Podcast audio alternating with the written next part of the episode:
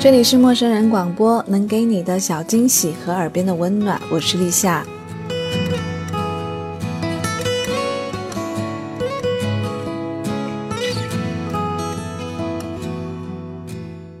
在我们念书的时候，可能总有那么一两个作家是让你觉得印象深刻的，因为在念书的时候呢，我们总是很容易陷入一些死胡同里面，或者是在寻找一些属于自己的。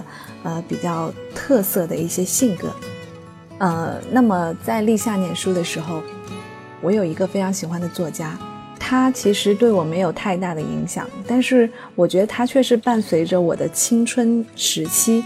我想，如果说出来，应该很多人跟我是一样的，应该就是跟我是同样一个年龄段的人，大家都会觉得是他陪伴着你的成长。那么今天立夏想要和大家分享的。是关于这一个辨识度非常高的作家，他的名字叫安妮宝贝。那么接下来的时间里呢，立夏想要和大家分享一下我曾经喜欢的这个作家。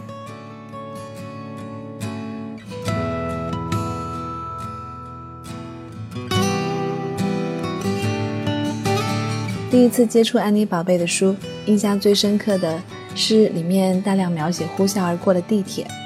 地铁里面的面色苍白冷淡的男女，白棉布裙子，光脚穿的球鞋，流离失所，夜店，做爱，自杀，这任何一个标签都跟当时作为农村少年的我都有着非常遥远的距离，但是又带着致命的诱惑。这些标签满足了我当时一切找不到出口的期望和幻想。毫无疑问的是，我喜欢上这个作家。喜欢隐藏在凄美诡丽文字风格里面所有的漂泊、激烈、破碎和幻想。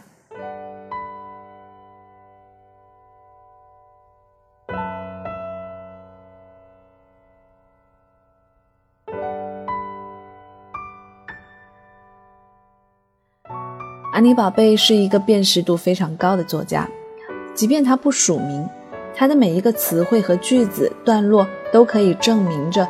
他就是他的作者。一个好的作家需要具备的能力之一就是叙述方式的革新，能不能给当下的写作圈带来新鲜的空气，而不是一成不变的陈腐叙述。这也就是文学进步的前提。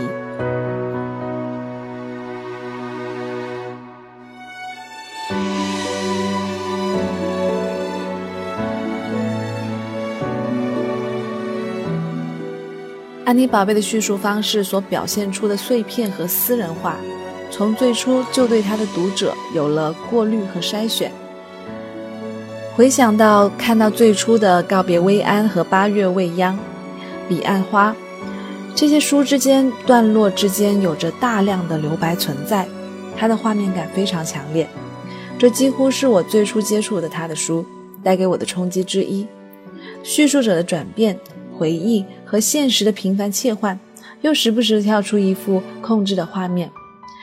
我一直习惯的那一些正统构思和叙述方式，却因此被直接打碎，就和电影一样，跳跃不规则，镜头闪回，画外音。每一个故事都是一部纸上电影，只讲述给懂的人听。他说：“只要你以相同的姿势阅读，我们就能彼此安慰。”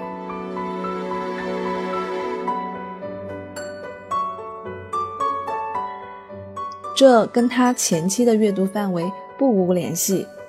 笃信爱情不过是一场幻觉的一书，他的清醒理智，晚年被香烟和酒精摧毁面容，十七岁就开始苍老的杜拉斯，他的个性，还有文字宫殿颓靡诡异、沉迷英语的南方作家苏童，他的忧郁。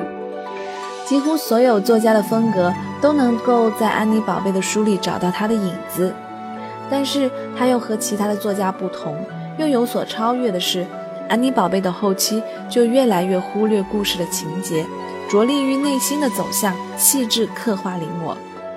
他说，前面的故事只是一个人刚出发的姿态，有很多单薄的锐利，很容易被打碎，所以有疼痛。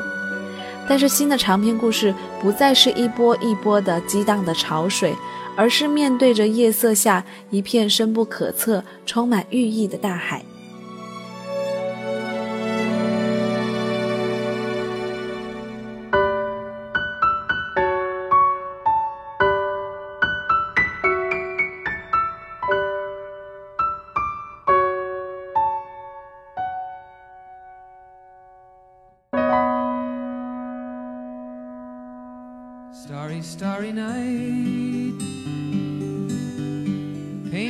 然而，随着安妮宝贝的走红，数量庞大的非议和谩骂、诋毁也就随之而来了。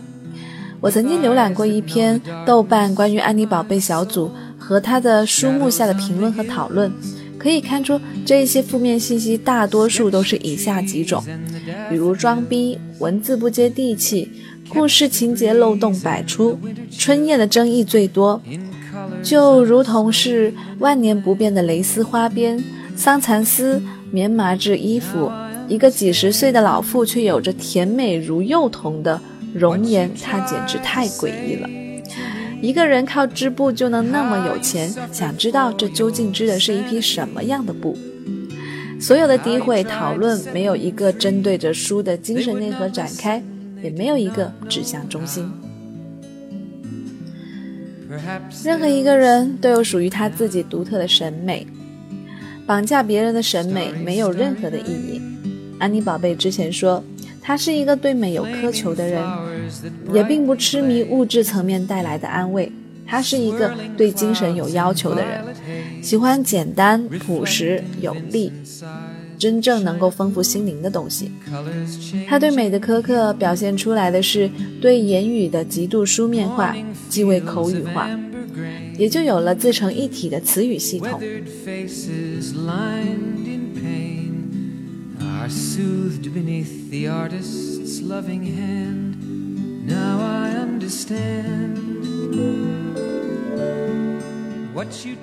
我始终觉得，阅读的最好方式是学会剥离，通过现象看到本质。但是能够做到这一点，需要具备足够的阅读能力。对安妮宝贝来说，一本书如果没有表达出作家的哲学观，那这一本书是没有意义的。所以他的书全部看下来，会发现，虽然不过都是类似的故事，对现实生活漠不关心的男女，幽闭阴郁，刺茶弄花。要么就干脆是商业精英，在现实里面左右逢源，但是又对这种生活充满了怀疑。最后这两种类型的人终有一场邂逅，谁将会是谁的救赎？论故事，安妮宝贝的可贵之处在于，她没有打算仅仅依靠故事来吸引她的读者，她把故事的花架搭起来，要在上面摆满花盆，把她的创作解剖分离。你会发现，他始终在探讨新的问题，灵修和哲学。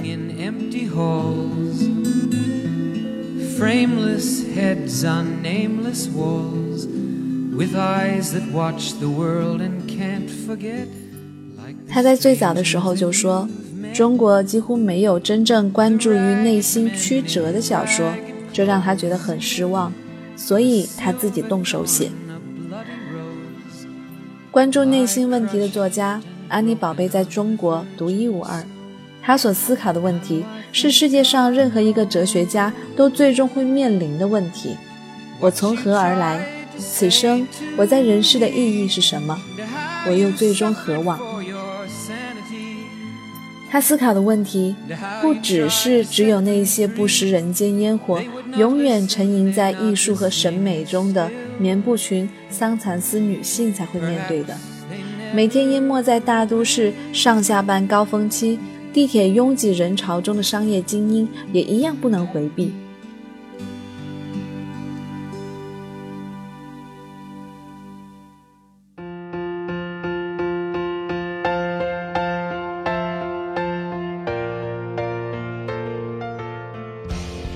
把愤怒和嘲笑放在安妮宝贝小说设立的角色特征以及情节之上，不应该是一个成熟的读者行为，而是真正抵达他的灵魂，学习他的思考方式，如何在浮躁、虚假、繁荣的社会里存活，如何找到一种平衡，如何修行超脱。这是安妮宝贝作为一名作者对每一位读者的真正意义。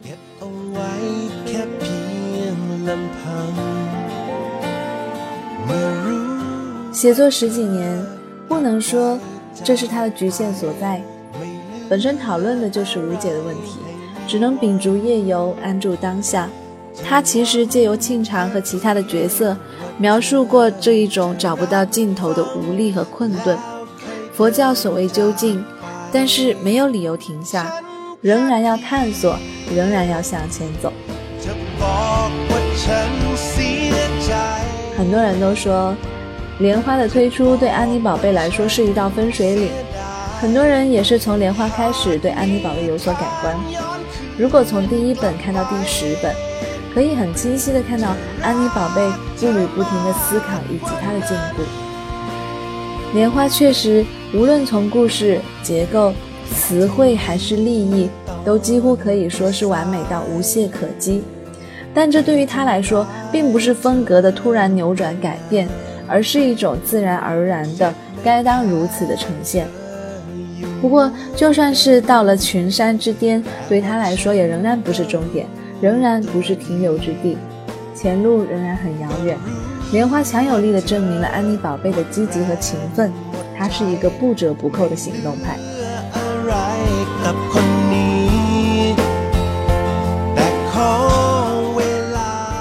后期的安妮宝贝笃信佛教。越来越多的人也貌似笃信佛教，我身边满身佛气的人也大有人在。但安妮宝贝不同的是，在众多人把佛教当成是一种时尚和潮流的时候，她更趋向于内心，更趋向于自信的发掘。这并不是突然的转变，包括从安妮宝贝到庆山名字的更换，后期的她沉醉于自然，煮酒烹茶，从花和叶里。发现菩提。当一个人离别人越来越远的时候，他会离自己越来越近。有的人说，曾经的安妮宝贝不见了；也有人说，安妮宝贝变成了庆山以后没有那么红了。但是对于他来说，又有什么呢？年少的时候激烈破碎，终究不过是空幻如梦一场。任何一个有智慧的人，最终都会突破情爱的幻觉。意识到什么才是真正的岁月静好。当然，那一种心灵舒畅的感觉很相似，然而就是本质的不同了。幼年早会的张爱玲在除夕过后，隔天看到了爆竹残红落满一地的时候，意识到，所有的美好都会有尽的时候，情爱也一样，无论呈现或者智取，都有完尽的时候，但不是说。可以因此颓堕。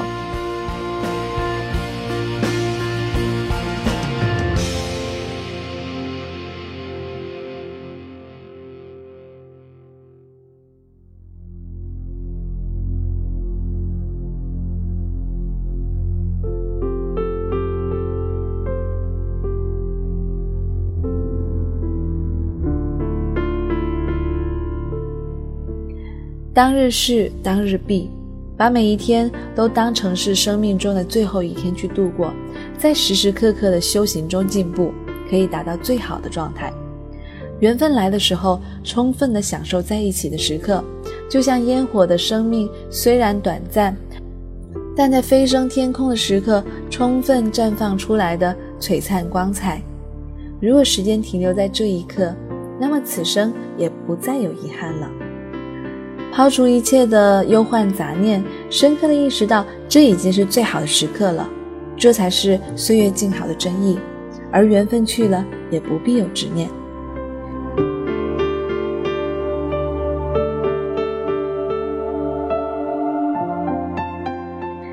此中有真意，欲辨已妄言。安妮宝贝保持着常年的阅读，作为一个读者。他有着超出常人的高级的阅读品味。作为一个普通人，他很勤奋，是一个不折不扣的行动派。任何一件事都要做，势必要做完，尽力做到最好。作为一位行者，旅行是他的生活方式之一，身临其境，切身体验他所感兴趣的地方的文化和风土人情。作为一名艺术家，他有着卓越的审美。能够真正的意识到好的东西好在哪里，对艺术有独一无二的深刻见地。作为一个修行者，他有大爱，有慈悲，也有珍贵的无爱之心。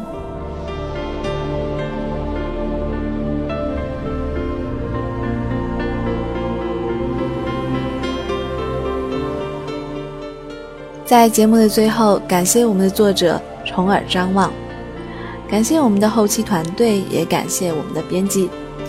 那么在节目的最后，丽夏还是要说那一句：如果你有什么话想跟我们说，如果你有什么故事可以跟我们分享，那么可以关注我们，联系我们的小编，并且搜索到我们的微信公众号 M M O O F M，或者直接搜索陌生人。千万不要打错声音的声哦。